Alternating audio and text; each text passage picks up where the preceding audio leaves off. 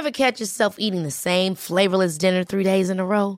Dreaming of something better? Well, HelloFresh is your guilt-free dream come true, baby. It's me, Kiki Palmer. Let's wake up those taste buds with hot, juicy pecan-crusted chicken or garlic butter shrimp scampi. Mm. Hello Fresh. Stop dreaming of all the delicious possibilities and dig in at HelloFresh.com. Let's get this dinner party started. Hiring for your small business? If you're not looking for professionals on LinkedIn, you're looking in the wrong place. That's like looking for your car keys in a fish tank. LinkedIn helps you hire professionals you can't find anywhere else, even those who aren't actively searching for a new job but might be open to the perfect role. In a given month, over 70% of LinkedIn users don't even visit other leading job sites. So start looking in the right place. With LinkedIn, you can hire professionals like a professional. Post your free job on linkedin.com slash people today. Hey, it's Ryan Reynolds, and I'm here with Keith, co-star of my upcoming film, If, only in theaters May 17th. Do you want to tell people the big news?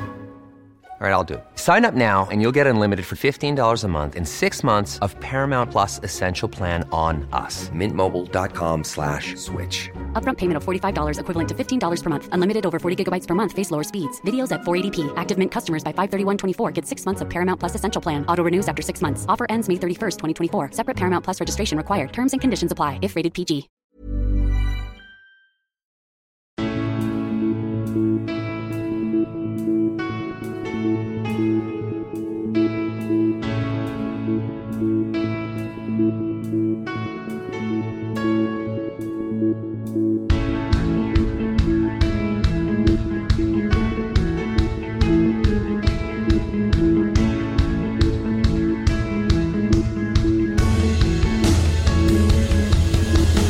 Bienvenidos a Alineación Indebida, la final de la Champions League, la Super Bowl del fútbol, la finalísima, la final de todas las finales. Se acerca, como tantos equipos se han acercado a vencer a los dos equipos que la disputarán, especialmente a uno de los dos, ya sabéis cuál. En París, en Saint-Denis, en el estadio de Francia, Liverpool y Real Madrid se medirán frente a frente para vencer y poder declarar al mundo que son el mejor, el rey de Europa. Dos clubes cargados de historia y de mística, pero que nunca parece pesarles, sino elevarles. Los dos equipos más esotéricamente imbatibles de esta temporada se enfrentarán y hoy en alineación indebida lo analizamos. Y para analizarlo me acompañan tres bellos indebidos, empezando por un hombre de preciosa y depurada palabra como es David Timón. ¿Cómo estás, David? Ander Iturralde, ¿qué pasa? ¿Cómo estás? ¿Cómo estás? Agradecerás que no he hecho Bien. ninguna tontería de timón, mares y gilipolleces. Hombre, yo, yo hoy he sido invitado aquí con la premisa de que iba a ser serio, por primera vez en toda la temporada. En- Esto nos lo íbamos a tomar mm, con mediana cabeza. Sí. Así que con esas normas he aceptado venir a jugar yo hoy. Sí, así es, así es. Y encantados estamos de tenerte hoy aquí. Como también, como también eh, nuestro siguiente invitado que también está aquí con nosotros, alguien que no va a aceptar este elogio, pero que es el mejor experto de fútbol internacional que hay en España, de la cadena SER, es Bruno Alemán. ¿Cómo estás, Bruno? ¿Qué tal, Ander? Muy buenas. Pues tienes razón, que no lo acepto. O sea, eh, no, no. Sea, ni de, ni de broma, pero yo encantado de, de charlar con vosotros y, y más hoy con la alineación. Hoy, hoy es poco indebida, ¿eh? Me mola la, la alineación que me has eh, preparado, ¿eh? O sea, ahora mismo soy, soy Casemiro con eh, el mejor momento de la carrera de Modric eh, ahí al lado, ¿eh? O sea, me parece tremendo. sí, sí. Ya y ves. dirigido por el mago Zidane. Dirigidos por el mago Zidane, o sea que... Ah, gracias, sí, sí. gracias. Inmejorable. Fantástico. Pero, Ander, no recojas tú el elogio tampoco, hombre, no, no seas tan No, maleducado. no, no, no, no, no, no. Yo, yo, yo la falsa modestia no, tal. Yo, yo lo acepto, yo lo acepto, no. Tal, si Bruno di- lo dice, Bruno tiene razón, punto. O sea, yo he dicho que es el experto, no voy a llevarle la contraria, punto. Vale, vale. Y finalmente, le conocéis, le queréis, todos los porteros del mundo le parecen malísimos. Es Gonzalo. Carol, ¿cómo estás, Gonzalo? Hola Ander, hola chicos. Eh, yo sí también acepto el elogio. Me gustaría saber quién soy en todo caso, si yo se supone que soy Modric o Kroos, o si soy Asensio, Lucas Vázquez, Bruno. A ver, tú serías eh, serías Modric, o sea, de, o sea, del, del- la metáfora que he hecho serías Modric, Porque, claro, yo, yo soy Casemiro, que me aparto cuando, ¿sabes? Cuando tienen que tocarla y tal, yo me aparto.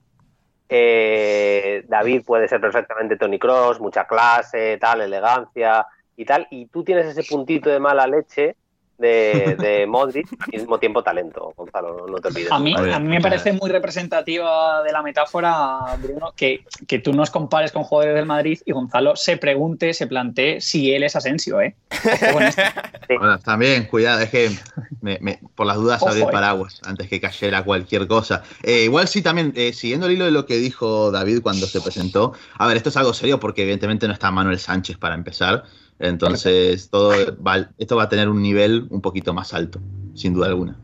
Sí, sí, es, es probable. Em, un Manu que ayer estuvo en Old Trafford jugando un partido de periodistas. Em, Terrible. eh, sí, ha, ha- compartido documentos gráficos en redes sociales con, con todos nosotros. Em, Bruno, Nada, preguntarle que, que lo explique, que lo explique en el próximo programa, que explique lo- o sea, el gestito este de la rodilla hacia adelante.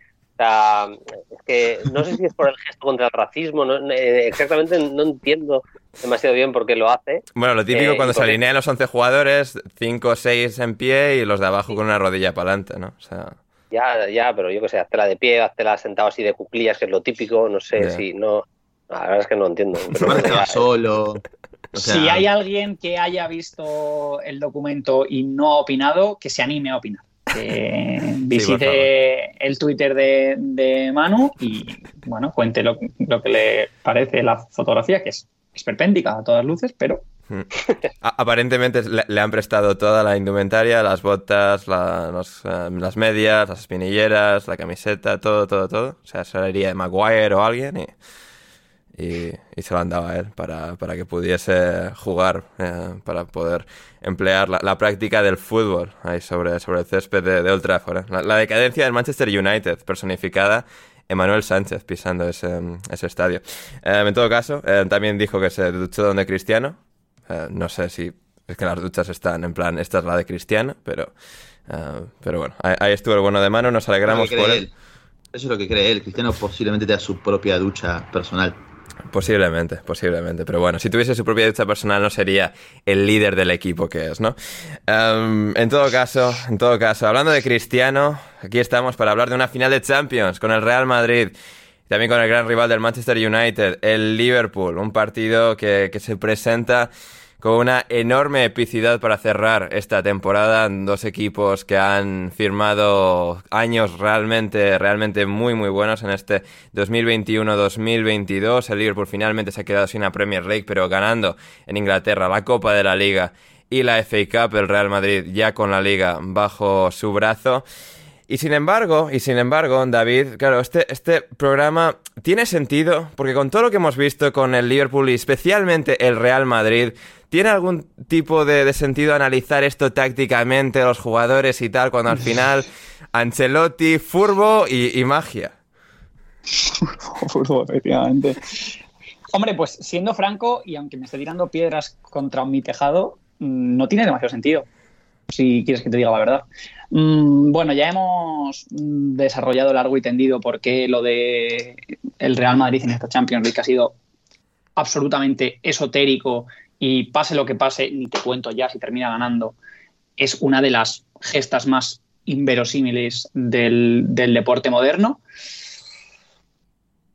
pero hay que, hay que prestar cierta atención a, a la lógica. Mm, Primero porque el hecho de que mm, juegue en terreno neutral y sea un solo partido, más mm, que sea la final, el hecho de que hay cierto nervio y cierto trasvase psicológico que no se puede esquivar, debemos poner las cartas sobre la mesa porque a lo mejor pues ese, ese plus que tiene no solo el Real Madrid, sino estos jugadores, esta plantilla, ya esta narrativa propia, que ha sido un monstruo que ha ido creciendo hasta, hasta convertirse en, en un gigante durante todas las eliminatorias, no tiene por qué, por qué aflorar. Entonces, bueno, me parece importante disponer eh, las piezas, eh, calibrar bien qué, qué es cada equipo, porque creo que a día de hoy, estamos a 24 de mayo, hay gente que sigue sin entender especialmente al, al Real Madrid, eh, ni, ni, su run, ni su recorrido, ni su manera de, competir, ni al propio Ancelotti y, su libreto, su ideario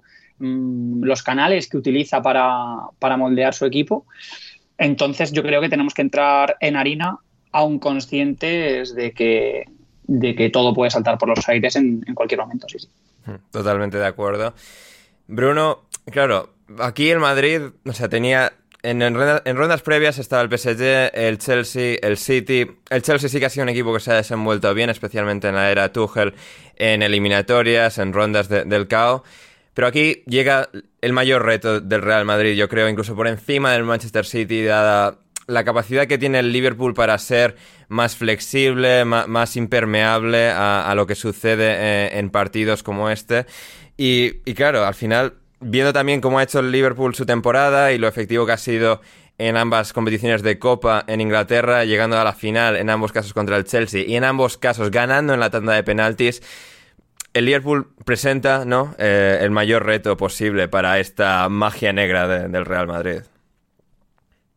Sí, también es verdad que de alguna manera le tiene la, medida tomada el, Real Madrid al Liverpool del club, que es un pedazo de equipo pero bueno, le, ganó eh, por varias razones, pero le ganó en la final de la Champions de, Kiev en, en 2018. Ah, es verdad que, que, condiciona un poco el partido, la lesión de Salah y lo que quieras, pero bueno, el Madrid hace una gran segunda parte y, acaba ganando, yo creo, por, méritos eh, propios absolutamente. Y, y, le gana, yo creo que de manera, vamos, sin contestación ninguna, eh, el año pasado en la eliminatoria de la Champions, que también es verdad que el Liverpool tenía muchas bajas, pero bueno, eh, siempre nos, cualquier equipo se puede siempre em, acoger a, excusas, ¿no? Y, me da la sensación que, en lo psicológico, entre eso, eh, las eliminatorias de, la Champions y demás, en lo psicológico mm, sí que llega el Madrid claramente por, por delante. Si nos acogemos a, a lo futbolístico, estoy totalmente de acuerdo con lo que dices, Ander. Me parece que, que el Liverpool, eh, no voy a decir que ha cambiado drásticamente el modelo de juego, pero que es un equipo que ya no solo matiza lo de aquel equipo de ida y vuelta, de, contraataque, de aprovechar muy bien los espacios de los primeros años de la era club, sino que es capaz de jugar de muchas maneras diferentes al, fútbol. Eso lo hace un equipo muy rico, que además tiene eh, profundidad de, de, banquillo. Bueno, me, estoy de acuerdo contigo que me parece, además, a un partido el gran reto del Real Madrid en, las últimas temporadas sin ningún género de, duda. Hmm. Además, em, Gonzalo, claro, mencionaba ahí Bruno la, final de 2018, la eliminatoria de, la temporada pasada, donde el Real Madrid prevalece eh, frente al Liverpool. Esta es la mejor versión del Liverpool a la que el Real Madrid se va a enfrentar, ¿no? Al final, en 2018 ya era muy buen equipo, pero bueno, que había clasificado cuarto en la Premier, que había hecho muy buena Champions, pero no era este, este conjunto de jugadores tan mastodóntico que es hoy en día, con todos, casi todos sus mejores jugadores ya recuperados para la causa. En, en 2021, pues todas las lesiones jugaron con Kabak y, Nathaniel Phillips eh, en, aquella, en aquellos cuartos de final. ¿Por dónde crees que, el Madrid o el Liverpool pueden hacerse más daño y cuál te parece una de las mayores claves de este de este partido que al final, bueno, se les vuelve a enfrentar como les hizo en las veces anteriores, pero de manera totalmente distinta. Bueno, yo creo que si hay que hablar de, claves, eh, habría que redescubrir o ver cómo impacta en un partido que se define, a diferencia de todas las rondas anteriores, se define la final de la Champions a 90 minutos, la ausencia de Thiago Alcántara, que es probablemente que no llegue al partido. Eh, evidentemente el Liverpool ahí pierde básicamente su mayor eh, foco de creatividad en mitad de la cancha, su futbolista más preparado para superar cualquier tipo de presión. Bien es cierto que el Real Madrid no es un equipo que acostumbra a presionar, ni tampoco uno esperaría que saliese con esa postura, por lo menos desde el primer minuto, en, una, un posible escenario en la final pero también es un jugador muy importante a la hora de destrabar cualquier tipo de defensa que aguante quizás en un bloque más eh, parado en mitad de cancha o contra el propio arco de Courtois eh, por ese lado. Entonces, habría que ver de qué manera afecta. Bien es cierto que algo que podemos destacar, sobre todo de, la gestión de Klopp de la plantilla y de este Liverpool, es cómo Klopp ha logrado mantener a lo largo de esta temporada, pese a tener, creo yo, un 11 bastante marcado, a los secundarios activos y preparados para aportar en todo momento. Yo creo que sobre todo en estas jornadas, estas últimas dos semanas en las cuales Liverpool ha perdido a Salah y a Van Dijk, Salah eh, jugó contra el Wolves, regresó y, lo hizo muy bien, eh, pero como precisamente se ha preparado para cualquier tipo de pérdida de ese sentido y ha logrado tener activos a futbolistas como Konate o Matip que se, iban, que se fueron rotando a lo largo de toda la temporada a buen nivel, eh, como Firmino también está demostrando que todavía puede aportar mucho y ser esa alternativa a Tiago a nivel creativo, quizás a otra altura del campo, pero y, con otro rol, pero que también puede suplantar ese punto de creatividad que quizás le faltan a, tanto a los al resto de los mediocampistas del, equipo como a los delanteros también, ¿no? Eh, eso por un lado. Y por el lado del Real Madrid también es que me gustaría ver cómo, porque el Real Madrid ha sabido gestionar muy bien, creo yo, el hecho de que sean un partido largo de 180 minutos a lo largo de, la temporada, en la cual Ancelotti no, no es que ha hecho demasiados ajustes de un partido al otro, pero sí que se ha permitido poder dejar en el banco de suplentes a jugadores que han cambiado el partido eh, o ambos partidos de cada, de cada ronda, como eh, Camavinga, como Rodrigo, por ejemplo, ver cómo va a utilizar a Valverde. Entonces, creo que estaría, va a estar bueno descubrir cómo el Madrid va a afrontar esta final. Yo imagino que Ancelotti nuevamente se, va a guardar a dos jugadores capaces de marcar un impacto saliendo del banco como, como, los, como los citados Camavinga y Rodrigo, pero, lo importante para eso, sin duda alguna, va a ser llegar al segundo tiempo con el partido totalmente abierto, ¿no? Que es, insisto, si hablamos de que en otras rondas de Champions eh, es el es lo anímico lo que empieza a pesar más en el partido que lo futbolístico. En una final a 90 minutos, a medida que pase el tiempo y los equipos quizás no puedan destrabar el partido, ahí también va a empezar a, pesar el, el, factor emocional en cada uno de los jugadores. Y en eso el Madrid ha demostrado ser superior a cualquier otro equipo. Entonces, el negocio del Madrid va a pasar por eso, muy probablemente. Hmm. Estamos grabando este programa a martes 24 de, mayo, el sábado, el sábado 28 es la, la final. Tenemos las dos grandes incógnitas en cuanto a bajas eh, por parte del Liverpool, de Fabiño y de Tiago. Ambos llegan tocados, eh, Fabiño ya anteriormente, Tiago del último partido disputado de Premier League, que tuvo que ser sustituido al descanso. Y claro, al final, por estos dos jugadores, eh, David pasa muchísimo de, la predicción de lo que puede ser el partido, ¿no? Porque al final son ese, por un lado, Fabiño, ese ancla inconmensurable del Liverpool y luego la brillantez de Thiago para ser pues uno de los mejores pasadores del mundo y ese metrónomo en este, en este Liverpool de, manera tan brillante como, como él sabe hacer. Claro, suponiendo que consiguen llegar o que más o menos pueden eh, ser de la partida, ¿Cómo, valorarías tú ese, ese, choque que va a haber en el centro del campo? Porque en el Madrid pues llegan muy veteranos, ¿no? Pero siguen siendo Casemiro, Cross y Modric. Venga, me pongo las botas del barro y empezamos. empezamos. Em, para mí no hay punto de comparación entre uh, uh, la gravedad y la importancia de una baja y de la otra. Em, la ausencia de Fabiño es un drama a nivel estructural y funcional.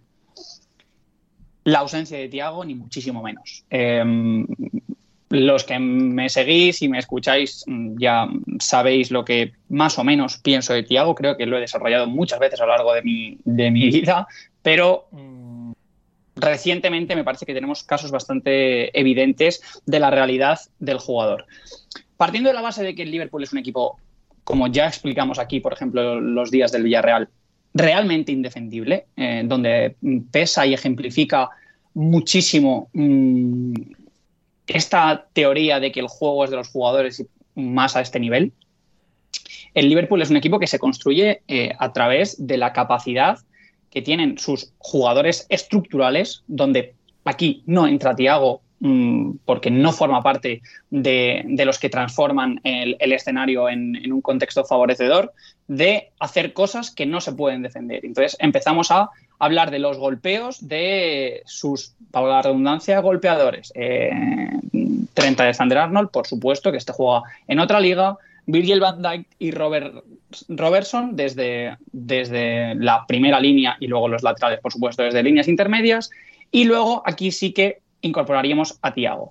¿Qué ocurre? Que cuando estos golpean empiezan a sucederse cosas, como digo, que causan un efecto en, el rival que tiene muchísima incidencia en el juego, porque son cambios de orientaciones muy largos, de muchísima precisión y que además tienen receptores que están al mismo nivel de calidad. Eh, Sadio Mané y luego, por supuesto, abierto en derecha Salah. Esto hace que, el equipo pueda jugar muy abierto, con unas distancias muy grandes, entonces fuerza a, su, a, su, rival a estar hundido, a tener que proteger mucho su espalda, porque si la descubren van a, van a ceder posibilidades de, atacar la profundidad a jugadores que son buenísimos y con una capacidad de acelerar, de penetrar, de, leer eh, esos golpeos y luego, por supuesto, de controlarlos, de hacerlos efectivos endemoniada y, por supuesto, eh, como digo, también en amplitud. Eso te hace que las líneas, sean muy anchas, tengas eh, poca capacidad de hacer coberturas, de hacer ayudas, de incluso reagruparte para disputar la caída del balón. Por ahí ya se empiezan a intuir un poco las, lo que podrían ser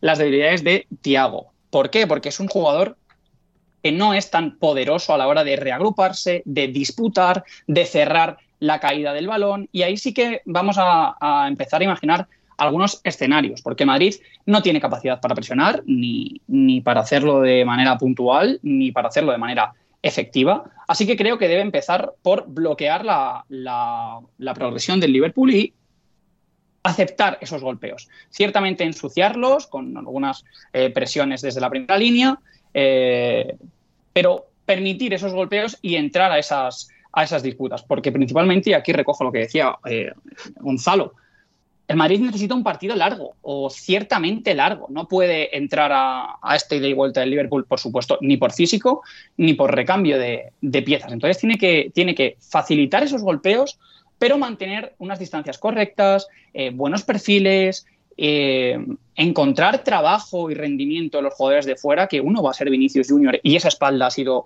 un, punto de partida para las ventajas de sus rivales en casi todas las eliminatorias de, de, Champions en las que ha jugado Valverde, porque mientras no jugaba Valverde en la zona débil del Madrid era la derecha, por supuesto, la espalda de, de Marco Asensio, y poder reagruparse bien ante esas caídas que sí o sí se van a suceder, porque el Liverpool te golpea. Entonces te empieza, como digo, a encerrar, a hacer perder metros, a amenazar con desmalques a la espalda si, si tu bloque no está muy hundido, a hacerte muy ancho y entonces mm, ganarte poco a poco en esos duelos, en esas segundas. Ahí Fabiño es un jugador absolutamente troncal porque es el, el, epicentro y además es jugador que mejor cose las distancias, que más duelos gana por sí mismo en esa zona, es muy importante su, presencia porque se van a, reproducir muchas secuencias en las que él tiene un, papel trascendental en, el funcionamiento del, equipo. Entonces, bueno, estas son las primeras pinceladitas que, dejamos del, del Tiago fantástico, fantástico el pintor David Timón.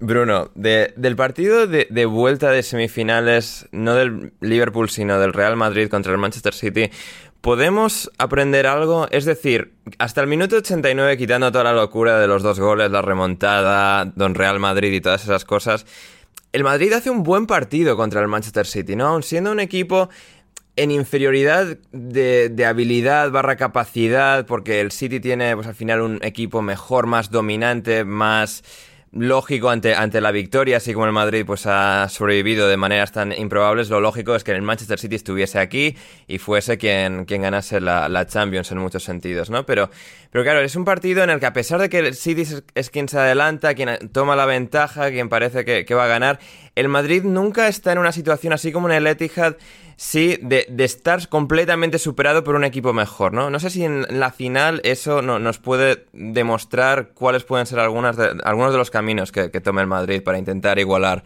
las fuerzas. Sí, eh, ese partido el Madrid consigue al menos que sea un partido eh, de dominios a tramos o, incluso te diría eh, que en los tramos en los que el Real Madrid es, dominador tenga mm, ocasiones incluso más claras que las del City. El problema es que tuvo una pegada aquel día, hasta el minuto 89, tuvo una pegada horrible. El Madrid tuvo. Eh, el, inicio de partido hasta el minuto 10-15 es absolutamente blanco. O sea, es del, Madrid sin ningún género de dudas. De hecho, hay algún remate de Benzema eh, que, no, que no es del Benzema de esta Champions. O sea, son remates, no voy a decir que claros, pero remates eh, que un mejor jugador de la temporada 2021-2022 normalmente en boca o, tira entre, entre palos y, Benzema no consigue que esas vayan eh, dentro. La, la, que tiene nada más empezar el segundo tiempo, eh, es verdad que lo, el Madrid calma, eh, perdón, el Manchester City calma el encuentro a partir del minuto 15 más o menos, con Bernardo Silva, Bernardo Silva haciéndose bastante mandón, haciéndose con las riendas un poco de, del partido y consiguiendo que pasen bastantes menos cosas y yo creo que eso sí que es mérito del Manchester City, pero luego empieza la segunda parte exactamente igual que, que arrancaba la, la, primera, con esa, esa jugada de saque de centro bien preparada por la pizarra de, de Ancelotti que acaba en una ocasión clarísima que, que Vinicius es incapaz de, de invocar también. Eh, sí, al menos yo creo que, el guion de un equipo que por tramos puede tener eh, el dominio eh, es exportable a, un partido, aunque sea una final y aunque sea un equipo bastante diferente como es el, Liverpool.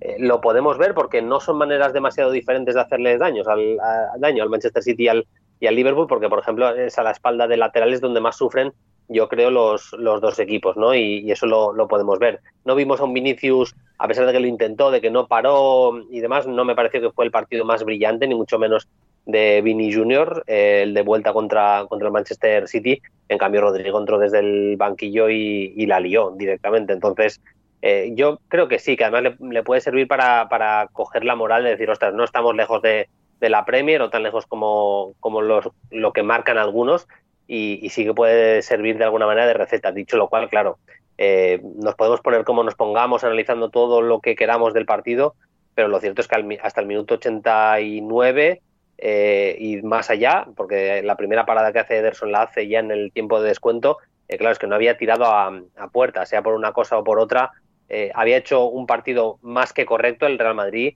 dicho lo cual no me había parecido súper superior eh, con respecto al Manchester City. Entonces, pues bueno, puede servir de, espejo a medias porque eh, yo no me imagino un escenario de partido en el que el Real Madrid no necesite, ya no te digo tirar de épica, pero sí de algo de pegada. No me, no me imagino un partido que acabe con 10 eh, tiros más del Real Madrid en, en, relación a lo que consiga el Liverpool, la verdad.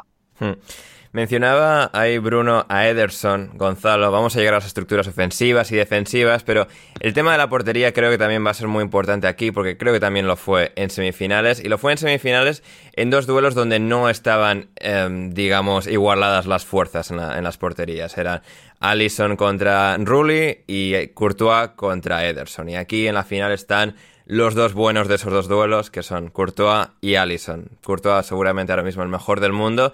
Y Allison no muy lejos, Gonzalo, dos porteros que sí que sostentan todas las capacidades de, su equipo cuando vienen mal dadas, cuando la tormenta empieza a estar en contra. Son dos porteros muy seguros y que en duelos de este calibre, donde cualquier balón mal rebotado, donde necesitas que ese disparo genial llegue a un portero verdaderamente de élite, tanto Allison como Courtois creo que, van a estar a, a, la altura, al menos eh, de inicio. Sí, y además de que ambos han sido determinantes para que ambos equipos estén acá, ¿no? Porque precisamente sería muy difícil de imaginar a un Real Madrid sin Courtois y su exhibición ante el Manchester City, por ejemplo. A mí Courtois me parece, sin embargo, en, por lo menos en estas instancias, un arquero incluso más fiable que Allison. Evidentemente Allison lo que tiene es que quizás en el día a día, eh, a lo largo de una temporada, también pueda cometer algún que otro error, tenga cierta tendencia a sobreexponerse a una confianza excesiva en su juego de pies. Por ejemplo, en el partido ante el Wolves casi regala un gol y ya se empezó a hablar de que, ya empezaron a salir memes de que cuando Allison lo vea a Benzema le va a regalar la pelota, por ejemplo. Uh -huh. eh, pero también es cierto que cuando ha tenido que enfrentar partidos importantes, por lo general, Allison ha demostrado estar a la altura ¿no? de lo que es un arquero de primerísimo primer nivel y que de hecho también el Liverpool en campeones anteriores, como cuando queda eliminado ante el Atleti de Madrid, eh, que estaba, eh, eh, estaba Adrián San Miguel, por ejemplo, ahí notó muchísimo la ausencia del, del arquero brasilero. A mi Courtois, como digo, me parece que es más completo inclusive, quizás con un peor juego de pies, pero en el que ha evolucionado muchísimo y también poco se habla eh, de lo que ha mejorado el arquero belga en ese aspecto de su juego, pero que también resulta ser un arquero decisivo, que te salva partidos, que siempre tiene su penal, entre comillas, que ataja por partido eh, en cuanto a pelotas de máximo peligro.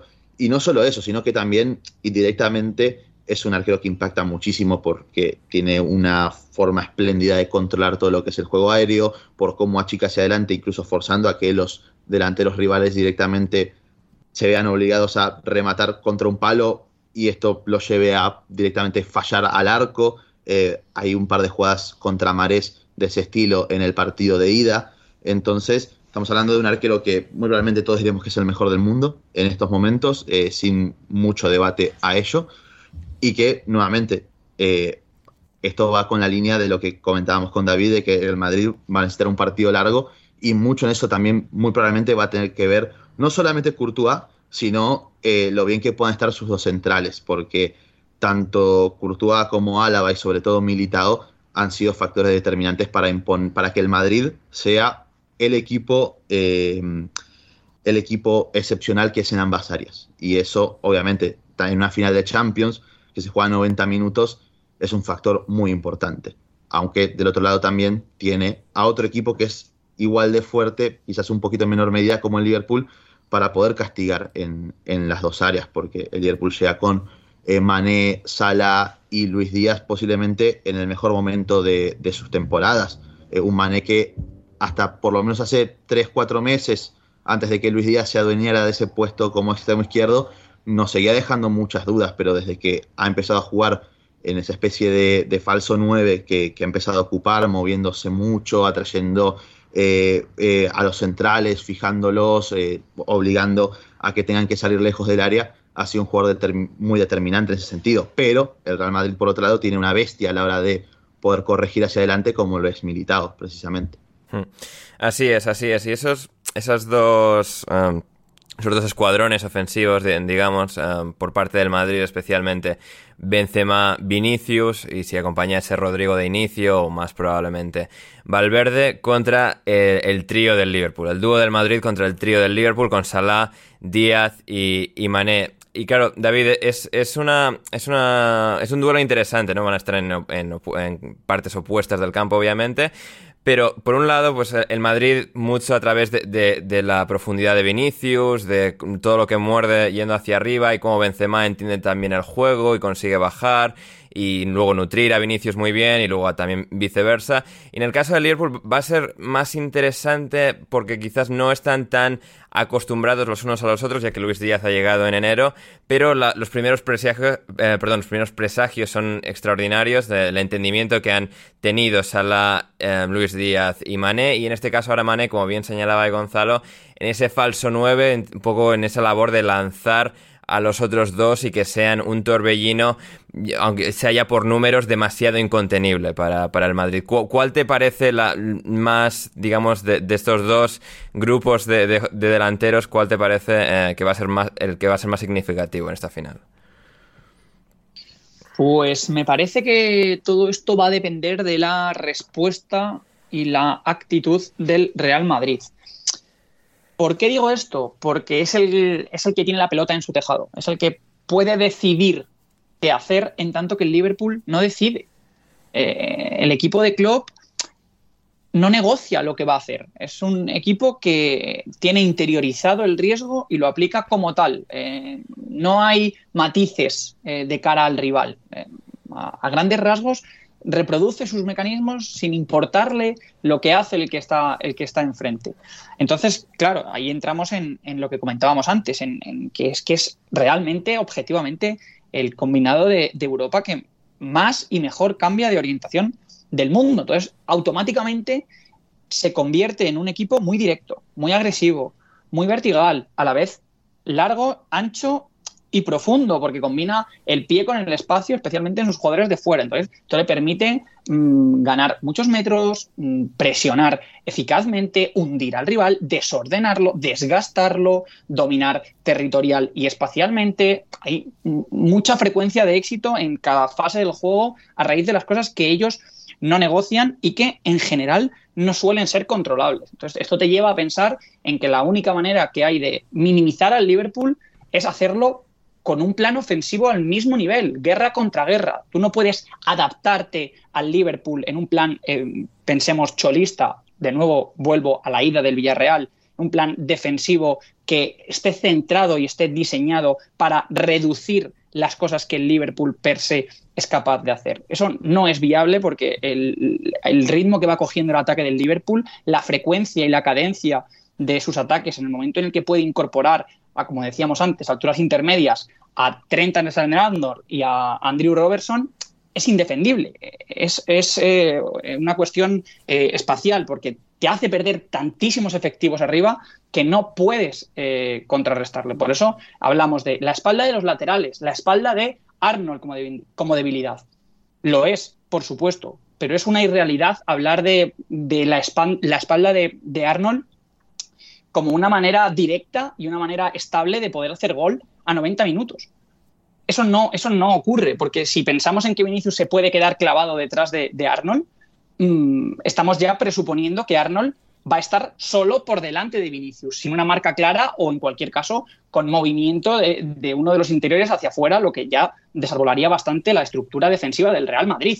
Eso es absolutamente inasumible. Puede no entrar el balón, por supuesto, puede hacer un milagro, Courtois puede hacer eh, un volumen elevadísimo de despejes militado, claro que sí, pero no es sostenible a 90 minutos, no es competitivo pensar que vas a soltar a Arnold a 20 metros de, la frontal del área y no te va a generar ocasiones de gol reales con Luis Díaz, con Sadio Mané, incluso por su lado con, con Salah, que también genera muchísimo desajuste por ahí, no solamente a través del, centro. No es viable pensar esto. Entonces el Madrid debe, mm, como decía antes, tratar de ensuciar lo máximo posible eh, que el Liverpool progrese como bloque. Esto es ya per se arriesgado porque deja espacio a tu espalda y a la que, por ejemplo, Van Dyke o Allison cuelen una buena mm, Salah se puede quedar solo, arriesgado. Y luego lo que el Madrid puede hacer con el balón. La ventaja real no es la espalda de Arnold, la ventaja real es Arnold en sí mismo. Si el Madrid es capaz de enturbiar, de cortocircuitar el ritmo del, Liverpool. Y luego, además, cuando recupere el balón o incluso en los reinicios, asume la presión y es capaz de, instalarse en campo rival con la pelota. Y ahí sí que el Madrid es un equipo que tiene como pocos y como casi ninguno en los últimos años la capacidad y la estructura para hacerlo, especialmente con Alaba, que esto será muy importante en, la previa, saber si, si el austríaco puede jugar o no, pero ahí el Madrid sí que, sí que tiene la capacidad para sortear esa presión, para encontrar a través de Alaba, Cross, el propio Benzema, que es realmente la pieza angular de todo esto, más allá de por lo que pueda hacer frente a Van Dijk sacándole de zona, porque es el, jugador que tiene acciones indefendibles al mismo nivel que el, colectivo del Liverpool, y asentar al Madrid arriba, situarlo en la mitad del, equipo red. Ahí Vinicius Junior sí que puede hacer un auténtico destrozo. Puntualmente lo puede hacer con una carrera de 60 metros eh, cuando el Madrid recupere y Arnold esté arriba, sí, pero puntualmente eso no puede ser un plan de partido porque Vinicius primero va a tener que estar defendiendo si el Madrid quiere competir y porque es un, es un nivel de desgaste eh, y además altísima intensidad, ya digo, inasumible para 90 minutos de partido. Ahora bien, si el Madrid consigue asentarse y construir ataques con balón de una manera posicional, no tiene ni tan siquiera por qué ser eh, a ritmo alto, simplemente exitosa, ahí sí que va a encontrar muchísimas, muchísimas ventajas, porque cuando, cuando llega a línea de fondo, cuando encuentra también por derecha, por supuesto, pero no hay el mismo tipo de, mecanización en, ese sector y el Real Madrid realmente es un equipo que se construye en su lado fuerte, que en el 75% de las ocasiones es el izquierdo, sí que puede sacar muchísimo provecho y sí que podemos empezar a hablar de esa guerra con guerra, de ese de igual a igual, que repito, sigue siendo a mi modo de ver la única manera de combatir al Liverpool. Hmm. Sí, esa batalla Trent, eh, Vinicius, eh, Bruno, como bien señala ahí eh, David, y también escribía un artículo esta mañana en The Athletic, el gran Michael Cox. Claro, va a ser una, una, de esas grandes claves, ¿no? Porque, bueno, tienes a Benzema contra los centrales del Liverpool, pero bueno, siendo Benzema ya por defecto un jugador que se mueve muchísimo, no tanto un delantero estrictamente al uso que va a estar en una pelea física con, con, Virgil van Dijk, se convierte en, en, esa lucha de poder, ¿no? Lo, de Trent y, Vinicius, ¿quién va a ser capaz de imponer más su voluntad? ¿no? David ahí creo que detallaba muy bien cómo al final van a ser fruto, eh, va a ser fruto la, batalla mucho del contexto que les rodea, obviamente, en el partido, de lo que puede hacer el Madrid como colectivo ante pues toda la, la capacidad del Liverpool. Pero es eso, ¿no? ¿Quién al final va a estar más obligado a defender al otro? ¿Quién va a encontrar esos espacios? Al final, Trent seguramente no busque tanto la banda, la, línea de fondo, sino, y sobre todo si no está Tiago, incrustarse, encontrar todos esos pases. Pero hasta qué punto sin el marcaje de Vinicius, ¿no? Y luego viceversa, en, eh, el extremo opuesto del campo, Michael Cox en el artículo que mencionaba, eh, bueno, rememoraba el partido de, de, Valdebebas entre Real Madrid y Liverpool, donde es cierto, el Liverpool no tiene sus dos centrales buenos, tiene a Phillips y a, y a, a Kabak. Eso también marcó mucho, pero como ese día el Madrid pudo realmente, a, partir de un Liverpool que no estuvo especialmente brillante, y a través de Vinicius en este caso encontrar eh, la forma en la que llegara a portería, ¿no? Con pases de cross, con, con Mendy incluso, que no es el, jugador ofensivamente más brillante del mundo, pero que también se sumó en aquella ocasión. ¿Cómo, cómo, lo ves tú, ese, esa, esa clave en particular del partido? Bueno, es que el contexto es fundamental y yo, por todo lo que estaba diciendo David, que estoy muy de acuerdo, eh, me da la sensación que, a pesar de que Rodrigo está acabando realmente muy bien la temporada, eh, yo veo más un poquito por delante a, Valverde en esa posibilidad de, meterse en el extremo derecho y no descarto ni mucho menos que, el Madrid vaya a defender eh, casi en 4-4-2, siendo los cuatro del centro del campo más o menos, de derecha a izquierda, luego los puede ordenar diferente, pero eh, Valverde, Modric, Casemiro, Cross, o con Modric en el lado izquierdo en vez de en vez de Cross, por momentos incluso se pueden ir cambiando para que no tengan la exigencia física de estar todo el rato eh, teniendo que, defender un, posible dos contra uno contra eh, Salah y, Alexander Arnold. Eh, yo veo bastante esa posibilidad porque eso le permite a, Vinicius, eh, que es evidente y estoy muy de acuerdo con, con, David, va a tener que currar, o sea, va a tener que trabajar defensivamente,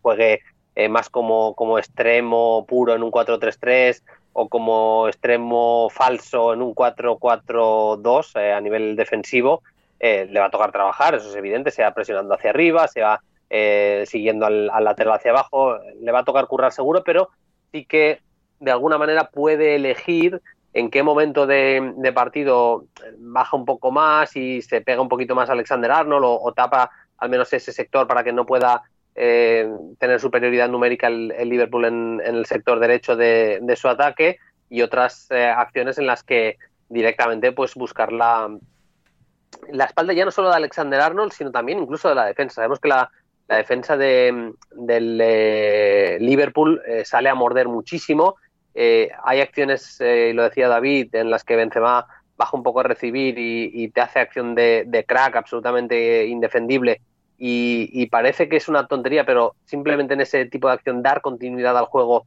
ya es una auténtica gesta y, le da muchísimo, le puede dar muchísimo al, Real Madrid. Y en ese tipo de acciones en las que un central sigue a, me invento, por ejemplo, con Atel, el central del sector derecho, sigue a Benzema, Benzema le gana ese duelo y deja de cara a Cross, deja de cara a Modric y Vinicius rompe a espalda de, la defensa, yo creo que esa jugada al Madrid en el partido contra el Liverpool le puede dar eh, muchísimo rédito, más eh, siendo un Vinicius que ha aprendido también a, leer ese tipo de acciones, ya no solo el Vinicius que le gusta recibir al pie, eh, jugársela contra su lateral y, seguir el, en la acción, sino que muchas acciones le debemos tirar de desmarques por el carril central, buscando la, espalda de, los centrales, buscando ese intervalo, ese espacio que hay entre lateral y central o incluso entre, entre centrales.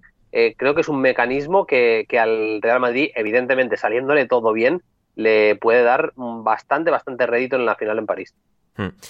Em, Gonzalo, haciendo el ejercicio teórico de que, por ejemplo, pues Fabiño y Thiago no estén, no estén en el banquillo, no sean titulares, y el Liverpool se vea obligado a, salir con, Henderson, con Milner y con, con Navi Keita para enfrentar al centro del campo del Madrid, es decir, Casemiro, Kroos, Modric, tres de los mejores de su generación como, unidad.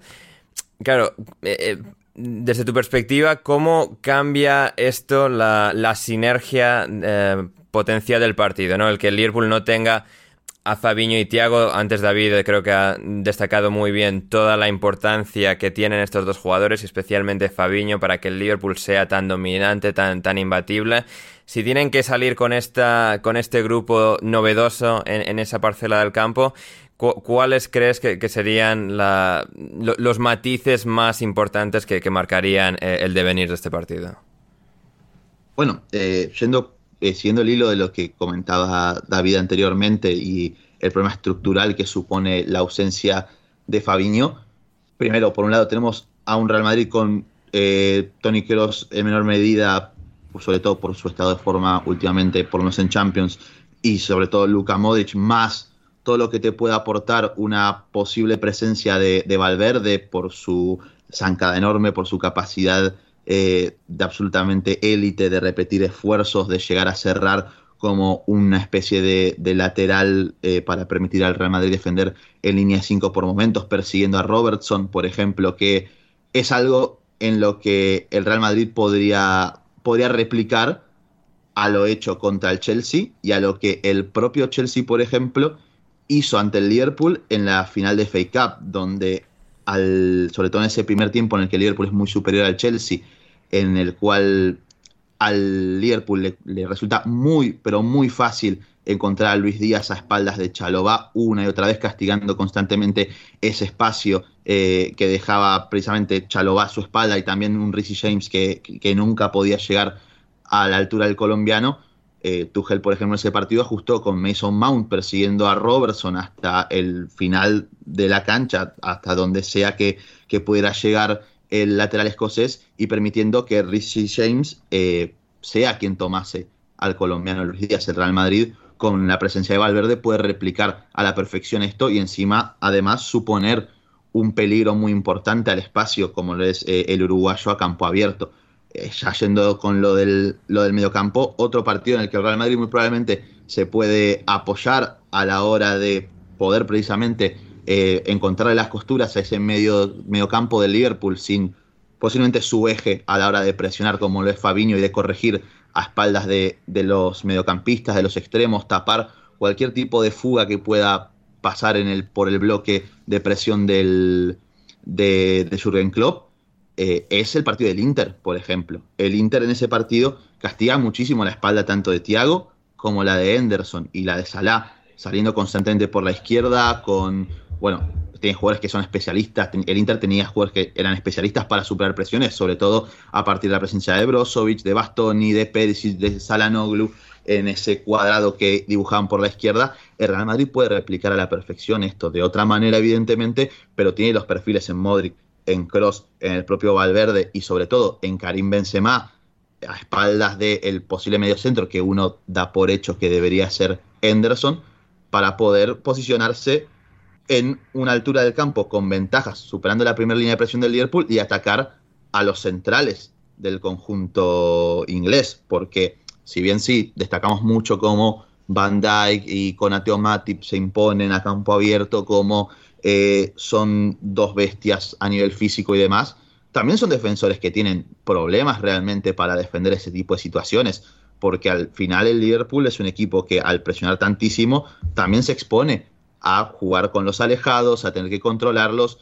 Y si bien, evidentemente, tanto Matip como Van Dyke son centrales que te pueden permitir eso, no son infalibles ni mucho menos. Y eso ante un Karim Benzema, aprovechando precisamente la ausencia de Fabiño como ese pulpo en la mitad de la cancha, puede realmente marcar muchísimas diferencias. Y precisamente donde el Inter tenía a Alexis Sánchez y a Lautaro Martínez, que lejos del área igual está a esta altura de, la carrera de Alexis y Lautaro, que es un jugador más eh, o que se siente mejor conviviendo de cara al arco y, cerca del área rival, ahí están Benzema, está Vinicius, va a estar Valverde y en el segundo tiempo muy probablemente veamos a Rodrigo. Entonces cambia el panorama muchísimo para el Liverpool en ese sentido. A la que hoy es, si ya con Fabiño el Liverpool no me parecía un equipo infranqueable, ni invencible, ni mucho menos obviamente te puedes generar la cantidad de jugadas de gol y la cantidad de, remates contra tu arco de forma infinita y con miles de recursos, pero ni mucho menos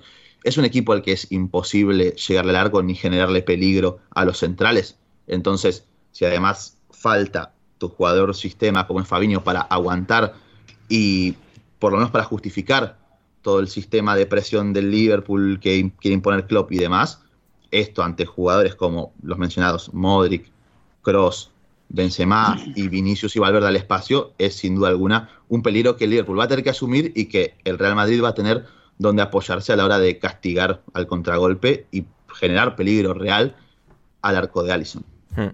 Em, Bruno, mencionaba ahí Gonzalo a la defensa del Liverpool. Una de las pequeñas incógnitas es si jugará junto a Van Dijk Matip o Konate. Matip por un lado, pues un central seguramente más académico, más seguro un poco en todas las facetas, pero Konate por el lado contrario, un jugador que físicamente seguramente sea capaz más capaz de, corregir a campo abierto, de quizás moverse mejor en el caos. Eh, entre esos dos, em, ¿quién, te parece que, puede ser de la partida? Pues yo apostaría por Conate, por lo que ha ido haciendo en la Champions. Es verdad que Matip marca ese gol que, fue importantísimo para que tuviéramos emoción hasta el último suspiro prácticamente de, la, de la, Premier League, eh, metiendo ahí la, la, cabeza exactamente, no se sabe dónde, pero acabó marcando Matip.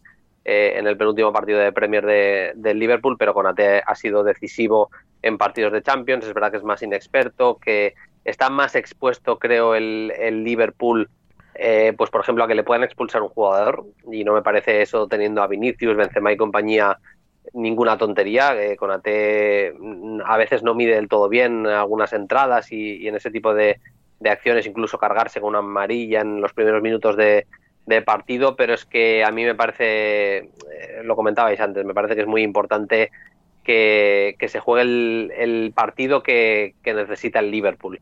Eh, ese partido de, robar constantemente, de ir cansando a, tu rival. Mira, eh, hay, un, hay una cosa que, me llama mucho la atención del partido de ida de, las semifinales del Liverpool contra el Villarreal. En la primera parte, estamos comentando el partido en Carrusel y algunos compañeros decían, bueno, es que no ha sufrido el Villarreal eh, bueno, no ha sufrido a medias, es decir, eh, ha sido absolutamente dominado. Yo ahí, ¿eh? David no está de acuerdo.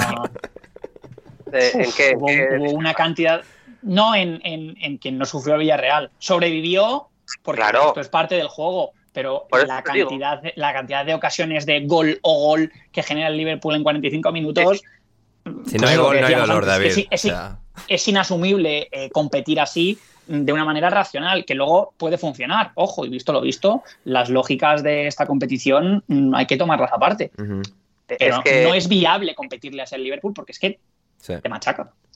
Es que eso te, o sea, esa primera parte te erosiona mental y físicamente. Eh, el Villarreal no paró de, no paró de correr detrás del balón, una, y, mentalmente saber que, no vas a tener ni esos momentos de desconexión eh, para un central tan importantes para, para el Viol, para Pau, de, saber que, vas a echar el balón aunque sea largo y Danjuma te, te va a correr, eh, eso no existió y no existió entre otras cosas porque eh, Fabiño, lo decíais antes, estructural, importantísimo, y también Van Dijk y Conate, es que robaban balones prácticamente en la frontal de, del campo del Villarreal. Entonces, eh, si se puede jugar ese tipo de partido, el Real Madrid va a sufrir mucho y yo creo que ahí Conate es diferencial.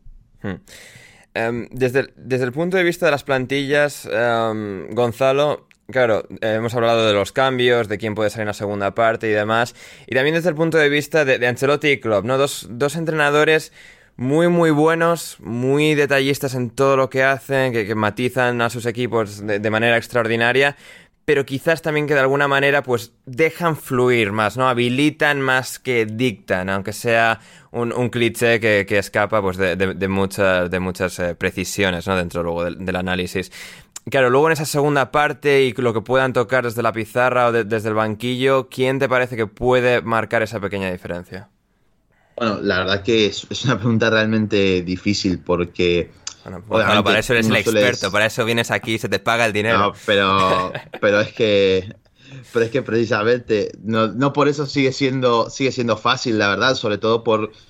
uno podría decir, ir a lo fácil y decir Surgen Club, ¿no?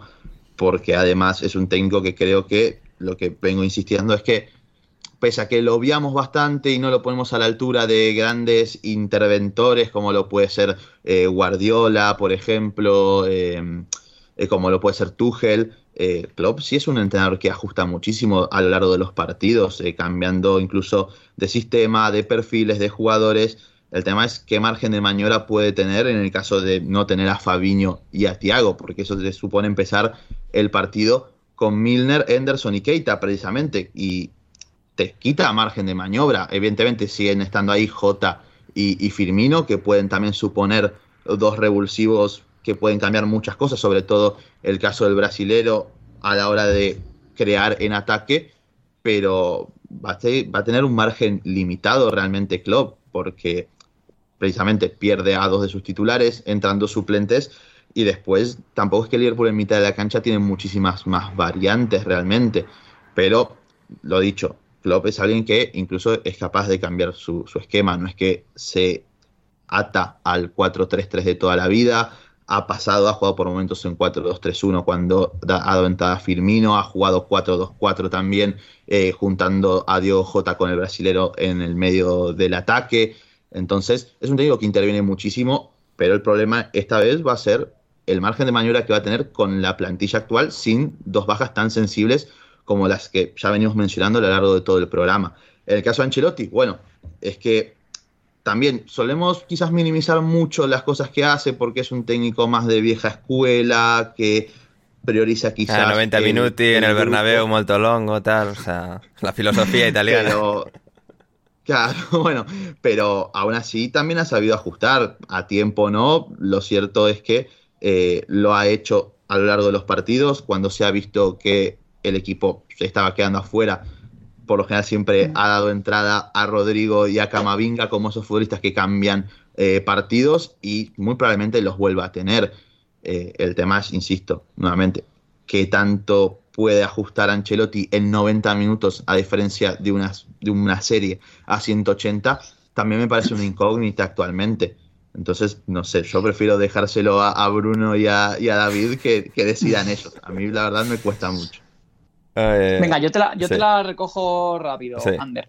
Em, yo decía antes que el balón estaba un poco en el tejado del, Madrid porque Klopp no puede hacer demasiadas cosas. O sea, en caso de que, de que falten Fabiño y Tiago, pues mm, reduces el número de golpeadores, reduces eh, el, número de mm, duelos exitosos y porcentajes de presión que terminan que terminan positivamente para el Liverpool en el caso de Thiago y en el caso de, de Fabiño, pero bueno, tienes perfiles parecidos, no el de Thiago, pues sí que lo que haces es saltarte al centro del campo en la construcción o no incorporar o no descender a un centrocampista a la línea, a la línea defensiva para golpear y para iniciar.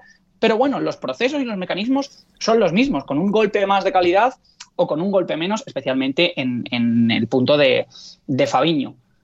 Pero no así ocurre en el Real Madrid. Antes que, hablaba Bruno y me resultaba muy interesante. ¿Por qué ha tenido tantísimo éxito, lo estaba diciendo ahora Gonzalo, eh, la lectura y la corrección de Ancelotti durante los partidos? Y suena mm, ciertamente duro, pero me parece que analíticamente tiene su, base, porque el Real Madrid durante todas las eliminatorias en general, eh, y hablo, no, hablo de partidos, sino de eh, los duelos Mm, globalmente, ha sido muy inferior y ha estado en desventaja táctica durante mucho tiempo. Entonces, claro, cuando el Madrid ha tenido que mover y comprometer su estructura, hablábamos antes, y yo eh, hacía mucho hincapié durante, por ejemplo, el partido del Chelsea, me pareció troncal, incluso el primer tramo de, de la ida contra el City, de la espalda de Vinicius, eso lo que ha hecho es modificar los comportamientos y alargar las responsabilidades de Cross o Modric en fase defensiva. Esto repercute muchísimo en lo que estos jugadores pueden darte cuando el Madrid recupera o tiene el balón.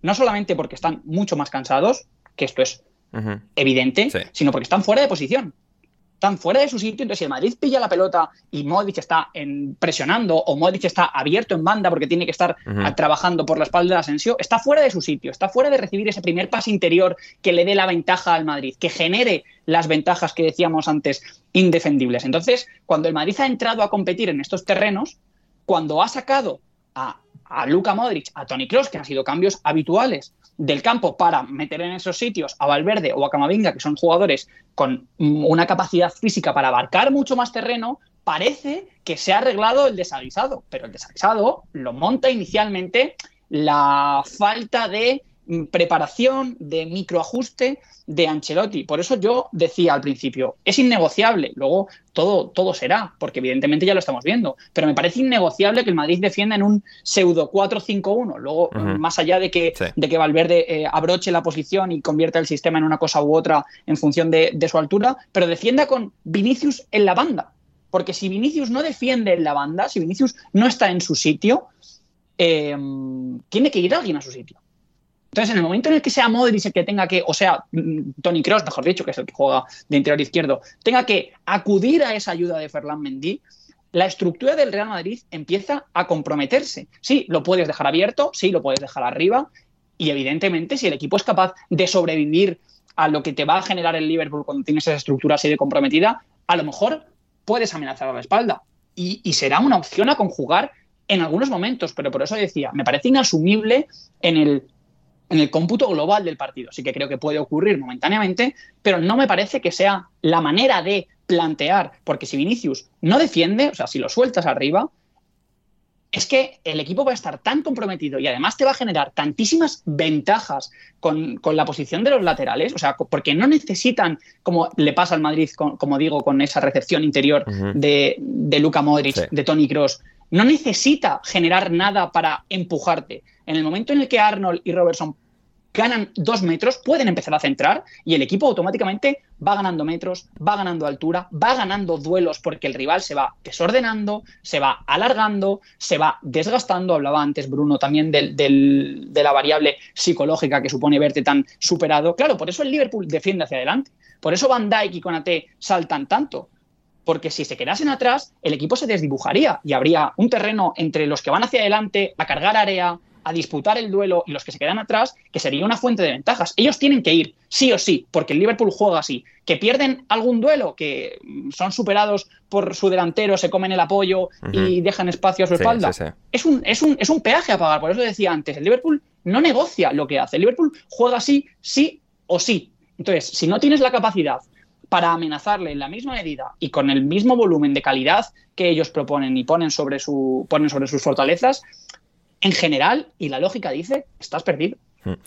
Vamos a ir ya terminando, cerrando. Eh, Bruno, hoy no tenemos a, Eduardo Álvarez, eh, socio del Madrid desde los 90 y tal, para poco canalizar eh, los espíritus del Real Madrid y de la, mística y la grandeza. Y claro, también tenemos al Liverpool al mismo tiempo, ¿no? No es el Madrid contra el PSG, contra el Manchester City, no, es el campeón de 4 de 5 Champions contra el campeón de 2019. Es decir, aquí no hay nadie que es que le falte. Pues, algún jugador, sí, pero es decir, narrativamente y todo lo que eh, arrastran estos dos equipos a nivel histórico son dos equipos preparados para, para esta final. Totalmente. Para empezar por escudo, por lo que significa la historia de los dos equipos, aunque eso sea tan complicado de medir, esas cosas yo creo que existen y, que, es evidente que, existen, vaya.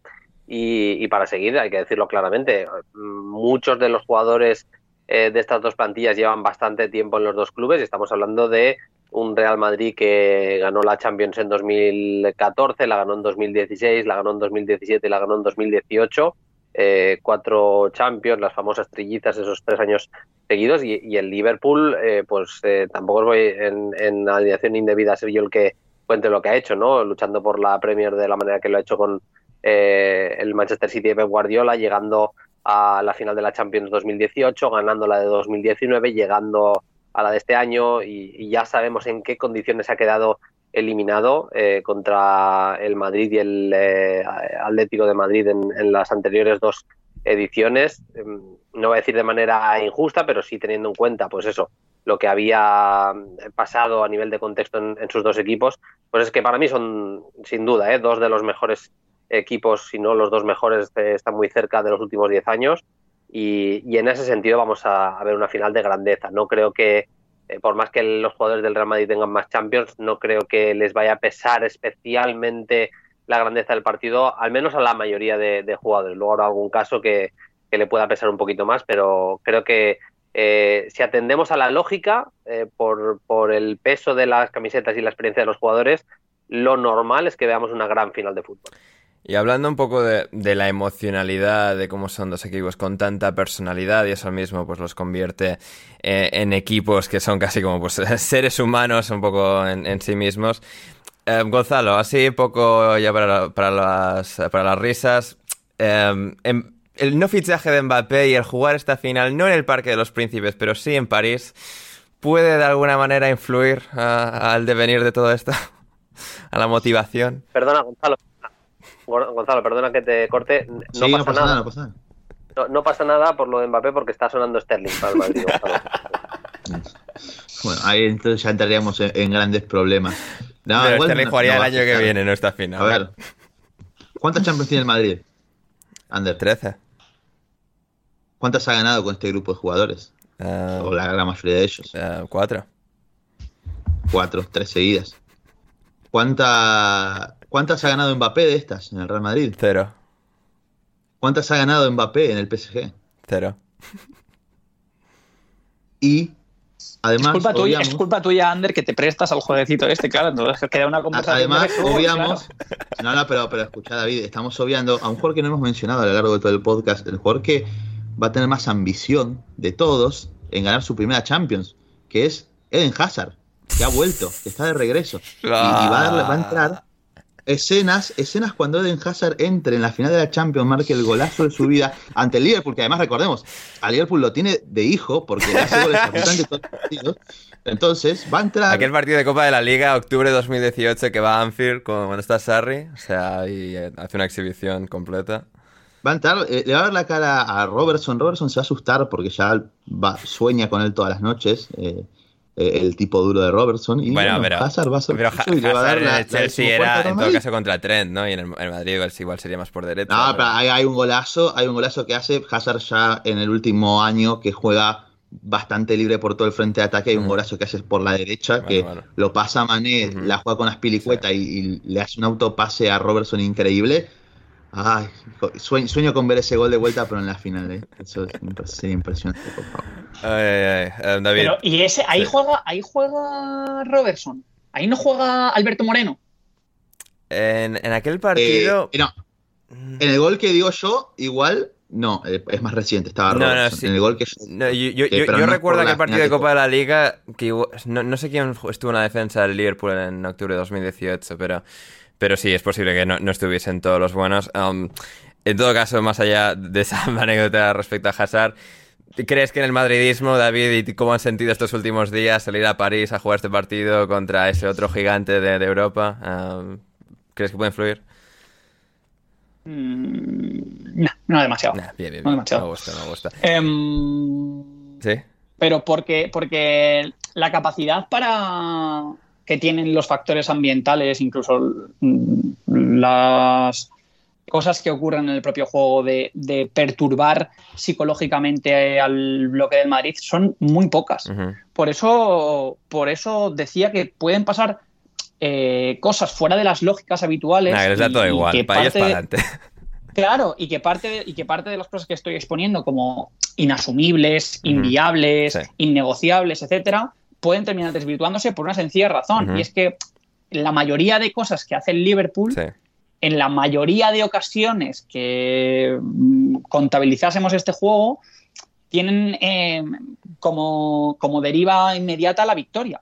Pero el Real Madrid no tiembla. O sea, el Real Madrid, como decía antes, puede competir de una manera imperfecta que mientras no encaje 12 goles no se va a caer. Es- así es. Y ahí tiene, Así y, ahí, y, y- y jugar a 12 goles en el fútbol es bastante complicado. Entonces, como no se va a caer y luego además desde el banquillo sí que tiene jugadores que por sí mismos pueden decidir y sobre todo de inicio ya ni te cuento, Sí, sí, que sí. hemos obviado muchísimo la, la figura de, de Karim Benzema, pero realmente es el, el jugador que por sí mismo más puede cambiar y más puede construir la narrativa del, del encuentro, de eso no hay ninguna duda. Pero el Madrid como, como colectivo puede estar compitiendo muy mal, puede estar haciendo cosas que desde el departamento de análisis pensemos no se pueden hacer y seguir en la eliminatoria.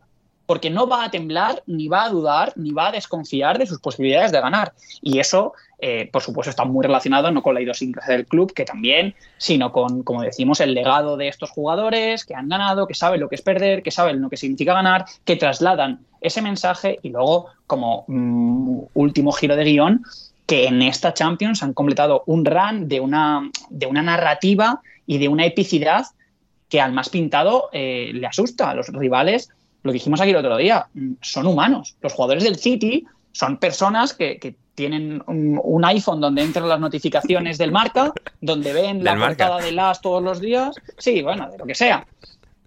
Y donde son conscientes de que cuando meten el primero, ojo la historia que hay creada, que me meten otro en un segundo. Y claro, tiemblas. El Madrid nunca juega con esa variable en contra. Siempre tiemblan los rivales, nunca tiemblan ellos. Que seguramente vayan a hacer peor las cosas. Mm, mm, si tuviese que apostar, apostaría por esto. Ahora bien, que se van a caer por el mero hecho de hacer em, las cosas peor que su rival. Imposible. Entonces ahí está su gran fortaleza competitiva. Mm. Alineación indebida estará en París para cubrir la final. Veremos cómo lo hacemos, pero estará Diego. Eh, Diego Blomqvist, estará Manu Sánchez, estará Eduardo Álvarez, estaré yo. Y bueno, veremos lo que os podemos traer, queridos oyentes de Alineación Indebida, que habéis estado hoy aquí con nosotros, escuchando a David, a Bruno, a Gonzalo, eh, analizar cómo creen que puede ser esta final. Predicciones finales, chicos. Empezando por ti, Gonzalo. Resultado ganador de, de esta final. 3 a 1. 3 a 1 para. Y Hace falta que lo diga. Para el Real Madrid. David. 2 mm, a 1 en prórroga para el Madrid. ¿Bruno? Sí, estaba más o menos en esos términos. Voy a decir 3 a 2 en prórroga para el Madrid. Uh, ya está, no hay chance que ganemos esto. es que todo lo que es que tiene, o sea, yo creo que están bastante bien tiradas porque todo lo que no sea esto es pensar en un 0-6 o en un 1-5. Claro. Entonces, si en momento en que del Madrid, ¿no? si la cosa está igualada. tiene que ser algo así. Sí, esa moneda, esa moneda cae de cara. para, que el, para que el Madrid sobreviva, tiene que no ser un 0-5. Y si y el Madrid sobrevive, parece que las posibilidades mm, caen, caen de su lado bastante. Eh, no hay chance, no, no hay chance que haya un 5, le caigan 5. Salah, eh, Salah cuando no puede estapadear contra el Watford es Manuel Sánchez jugando en el Trafford. Estapadear, para la gente que no esté familiarizada con el término, es inflar estadísticas. Así es, cuando no puedes tapadear ahí contra el Norwich, contra el Watford, contra el United de Maguire. Eh, al, final la dirección madridista se abre paso, eh, incluso en los días serios, incluso cuando parece que no. El madridismo de este programa eh, se, hace. Ah, el madridismo, esto es, estos son factores, Ander, son factores.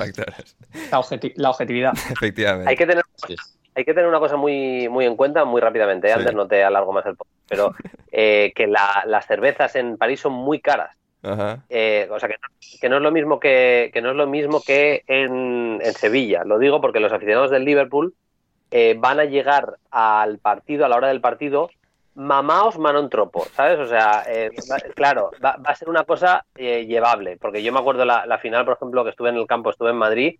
vi, vi, imágenes que mis ojos y sobre todo mi cerebro querrían borrar para siempre porque fue una, una cosa muy lamentable. las imágenes de aficionados de Tottenham y de Liverpool en las calles de Madrid, la verdad.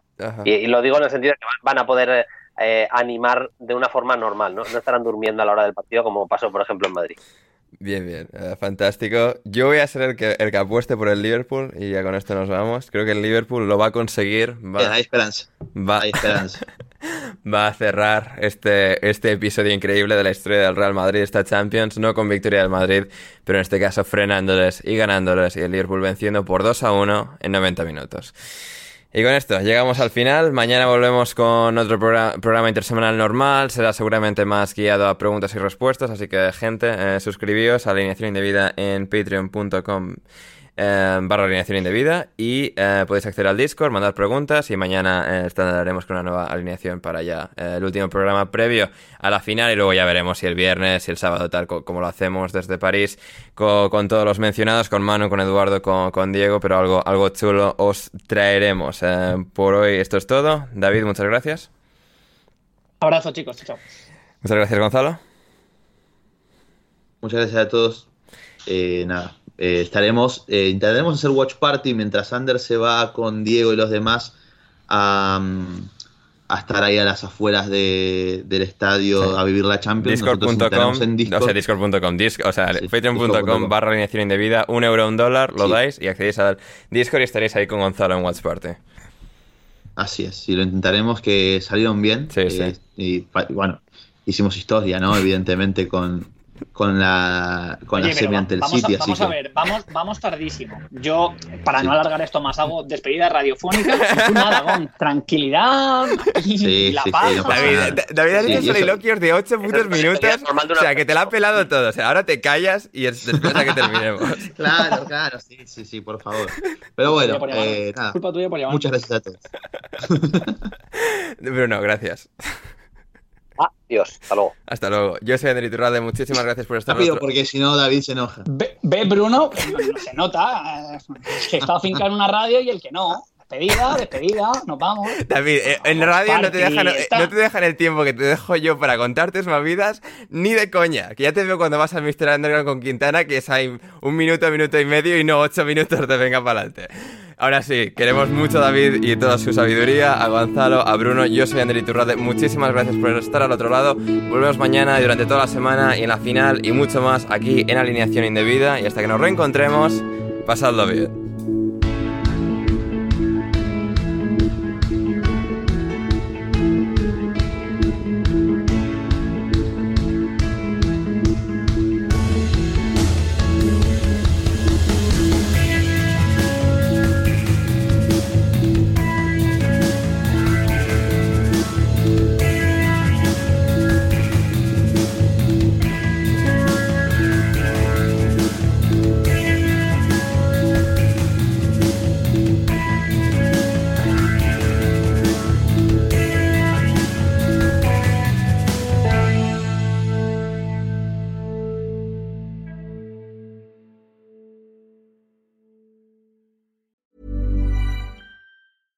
Catch yourself eating the same flavorless dinner three days in a row? Dreaming of something better? Well, HelloFresh is your guilt-free dream come true, baby. It's me, Kiki Palmer. Let's wake up those taste buds with hot, juicy pecan-crusted chicken or garlic butter shrimp scampi. Mm. Hello Fresh. Stop dreaming of all the delicious possibilities and dig in at HelloFresh.com. Let's get this dinner party started. Planning for your next trip? Elevate your travel style with Quince. Quince has all the jet setting essentials you'll want for your next getaway, like European linen, premium luggage options, buttery soft Italian leather bags, and so much more. And is all priced at 50 to 80% less than similar brands. Plus, Quince only works with factories that use safe and ethical manufacturing practices. Pack your bags with high-quality essentials you'll be wearing for vacations to come with Quince. Go to quince.com slash pack for free shipping and 365-day returns.